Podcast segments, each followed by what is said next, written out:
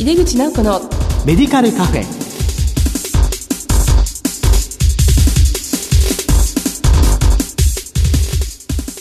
こんばんは。帝京平成大学薬学部の井出口直子です。この番組は医療を取り巻く人々が集い語らい情報発信をする場です。今月は小児医療について特集しています。この後ビッグゲストのご登場です。お楽しみに。井出口直子のメディカルカフェこの番組は手羽製薬の提供でお送りします。医薬品業界を牽引し続けるグローバルカンパニーテバ。新薬ジェネリックを開発製造するハイブリッド企業です。患者さんの笑顔を大切にする薬剤師の皆さんと。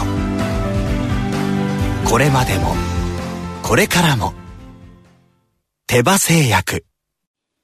帝京平成大学薬学部の井出口直子です。小児医療特集の2回目です。今回は小児を救う外科技術と題してお送りします。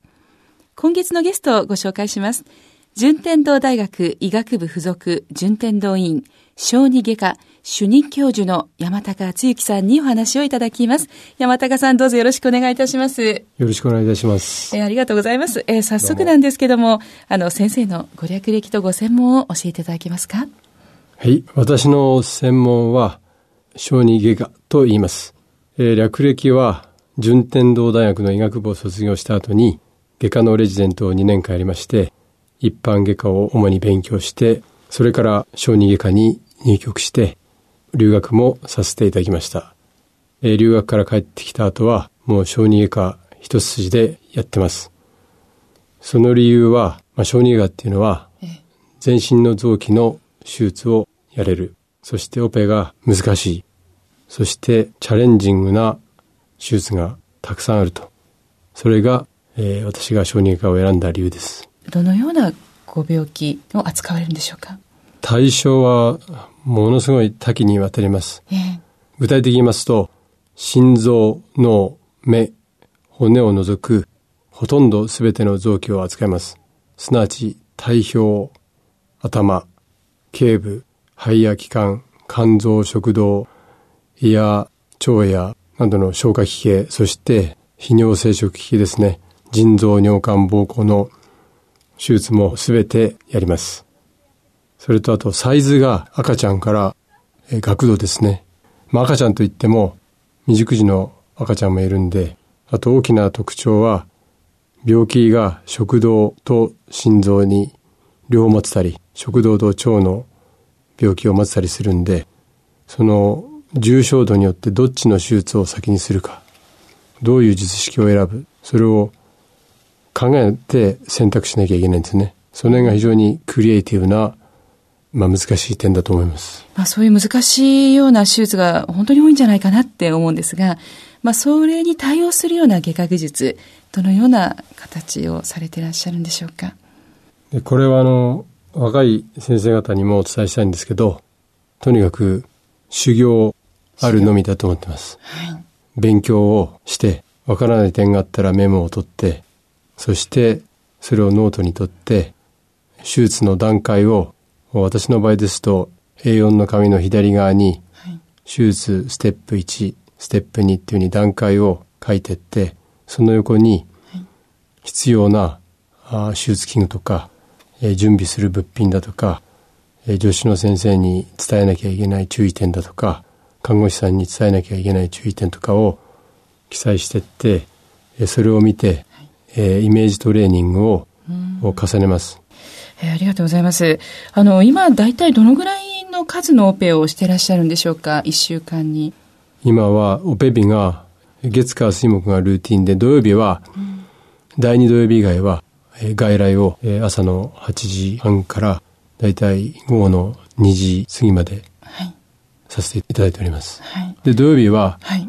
えー、私以外の医師が日帰り手術をさせていただいてます。うん、そうですか。大体もう1日にオペは1つですか ?2 つとか？えっと、手術の大きさによりますけど、えー、大体順天堂では、うん、えー、年間1100から1300の手術をしておりまして、はいええー、私が大体入る、そして直接指導する手術は、うんえー、3分の1ぐらいだと思います。1日、うん、おそらくマイナー手術も入れて、えー、えー、平均すると3例ぐらいやってると思います。そうなんですね、はい、本当にいろんなケースがあるので、先生にとりましても、こう初めてやるようなオペっていうのもやはりあるわけですかね。あります。子供の病気が先天的なものなんで、その病気の組み合わせによっては初めてだったり、病気自体が赤ちゃんの体が形成されてくるときに、その異常が新しくできてくる場合があるんで、はい、子供の病気には解剖の異常が初めての場合があるんですね。なるほど。つい最近も、えー、いろんな病院でなかなか診断がつかなくて、順天堂の方の放射線科の先生と小児外科で取られた CT を検討しましたら、相単管っていうのは普通十二指腸に開口してて、そこから単純が出るんですけど、どう見てもその相単管が胃につながってるんですね。ですから私の考えは、内視鏡を入れたら、胃の中が単純が充満していて、はい、かつ、その単純が出てくる穴がどっかにあると判断しました。で、水曜日それをやりましたら、内視鏡を入れますと、胃の中には単純が充満されてて、その単純を全部吸って、洗い流して胃の中をきれいにすると、小さな穴がありまして、はい、そこから単純が出てくるのが確認できたんですね。はい。はい、そういう新しい、ええ、それはちょっとと言っても言える、はい。じゃあそれはオペするとすると、切り離してまた十二指腸にこ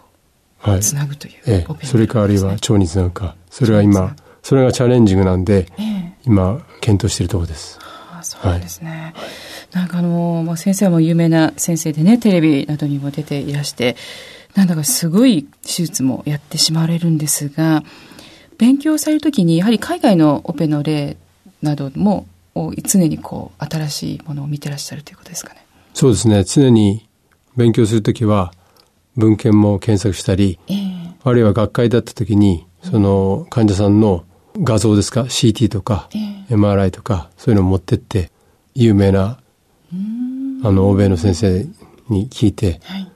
これはどういうふうに治療するっていうのを、意見を聞きます。あそうですか。で、そういうことを聞いて、最終的に総合的に私が判断して、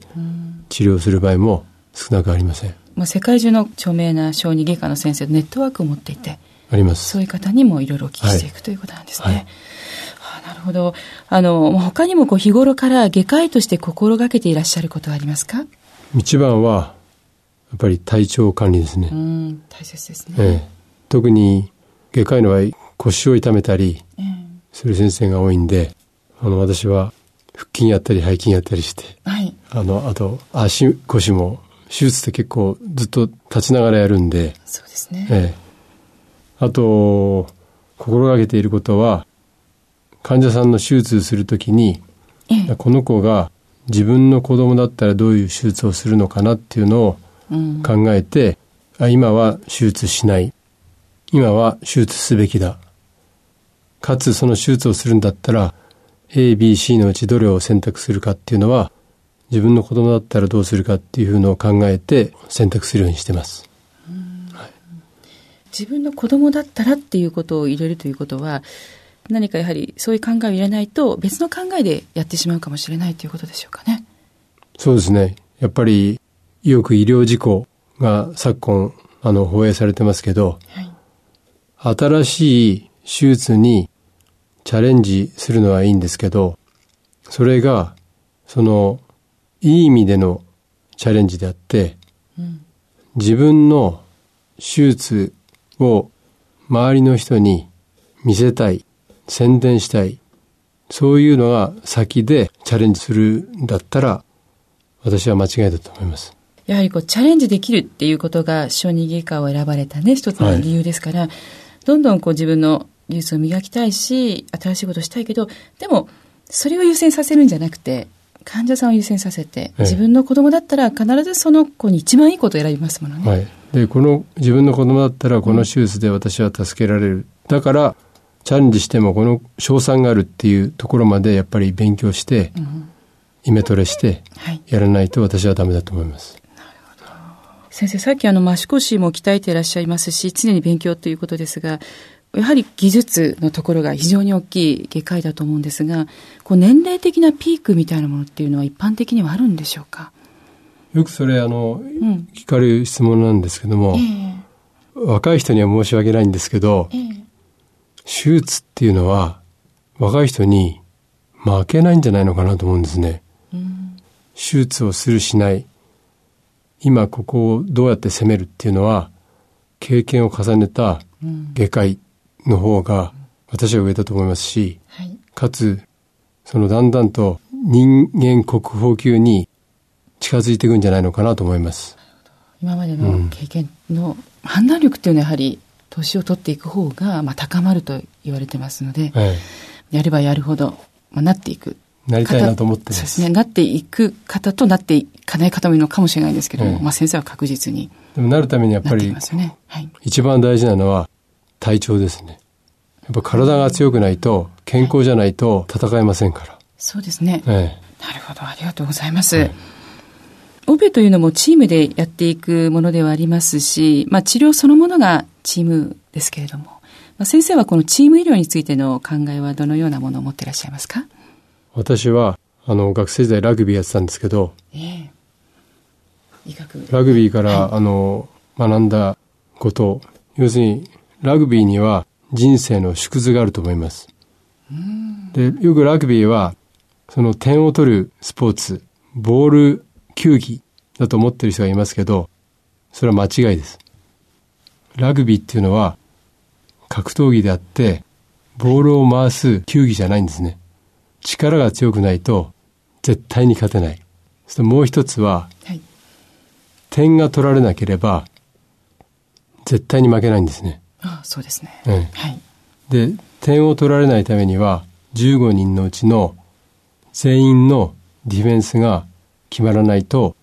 ダメなんです。一人でもディフェンスが弱いところがあると、そこが攻められると、残りの14人はそこのディフェンスの弱い部分をカバーできるっていうスポーツじゃないんですね。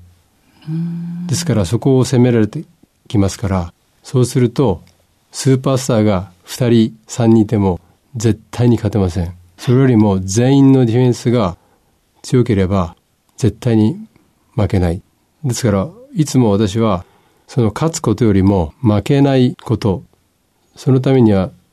医療も同じでかっこいいことをするよりも確実に手術を決める外科医の方が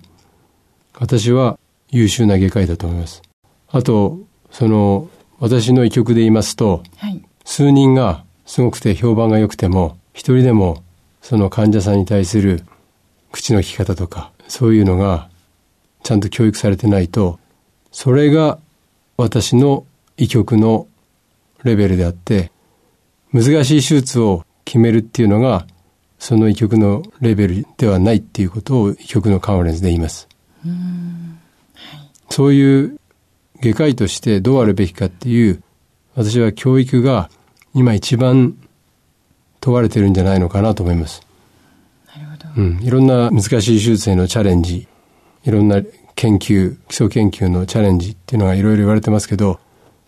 それよりも私は今一番重要なのは、その外科医としてどうあるべきかっていう教育をしっかり構築しないと、はい、国民の信用を今後私は失っていくと思ってます。私は小児科のあの責任者ですけど、それを理解してないといけないと思います。ですから、医局員一人一人のディフェンスがどれだけできているかっていうのが、私の医局のレベルであって、どんなに難しい手術を決められるとか、そういうのは大した問題じゃないと思ってます。そうなんですね。教えることは私は手術じゃなくて外科医はこうあるべきだっていうことを教えてます。なるほど。じゃあ後輩や部下の方に教えるのは外科医があるべき姿を教えるのが一番それさえ教えれば、うん、後輩は自分で手術を勝手に学んでいきます。ありがとうございます。あの、先生が患者さんや患者さんの家族に接するときに心がけていらっしゃることって何かありますか？それは先ほど言いました。一つは治療するときは自分の子供だったらどういうふうに治療するかっていうことと、うん、もう一つは先代の教授から教わったんですけど、はい、要するに患者さんは丸腰なんだから絶対に責めちゃいけない。やっぱり忙しい時に一度説明したことをもう一回聞かれたりすると忙しいと人間ですからイラッとすることありますけど、はい、そういう言葉を思い出すようにしてますね。一般の人には私の説明が分かりにくかったんだからもう一回丁寧に説明しなきゃいけない。そういう気持ちを持って接しろっていう教育を私は受けました。あとやはり私の知ってる医者でもすごい私が尊敬する医者がいますしまだまだだなと思わせてくれる人なんですね。だから常に学生の授業でも私は上には上がいる気持ちを忘れてはいけないってことは言います。なるほど。あの、まあ、最後になるんですけども、薬剤師何か期待されていることってありますか？期待されてるっていうことよりも非常に感謝していることのが多いです。そうですか。ええ、っていうのは私毎週土曜日、ええ、外来やさせていただいてるんですけどその薬の量がこっちの方が適切じゃないですかとか、ええ、あと薬を何種類かいけないきゃいけない子供の時に薬の配分とか、ええ、あと種類をこうした方がいいんじゃないですかっていうのを月のうち4回外来やるとすると、はい、半分ぐらいはその電話をいただいてこうした方がいいんじゃないですかとかそういう連絡をいただけるんですね。薬剤師からですね。えそれもだからチーム医療の一つですよね。はい、ですから外科だけじゃなくてその薬剤師の方々そしてレントゲンの技師さんそして他の放射線の科のお医者さんとか、はい、総合的にやっていかなきゃいけないと思ってます。ありがとうございます。はい、ね、薬剤師の技技紹介とかも役に立っているということですよね。そうですね。はい。はい、というわけで、今日は小児医療特集の2回目として、小児を救う外科技術についてお送りしました。ゲストは、順天堂大学医学部附属順天堂医院小児外科主任教授の山高敦之さんでした。山高さん、お忙しいところ、本当にどうもありがとうございました。どうもありがとうございました。医薬品業界を牽引し続けるグローバルカンパニーテバ新薬ジェネリックを開発製造するハイブリッド企業です患者さんの笑顔を大切にする薬剤師の皆さんとこれまでも。これからも。手羽製薬。山高教授素敵でしたね。世界的に有名な小児外科のスペシャリストで内視鏡手術の第一人者である山高教授がおっしゃったことはご自身の名誉や実績ではなく医療事故や患者さんへの失礼がないようにボトムが病院の評判を決めるとおっしゃる言葉でした。考えさせられますね。次回は5月11日の放送です。それではまた帝京平成大学の井出口直子でした。井出口直子のメディカルカフェ。この番組は手羽製薬の提供でお送りしました。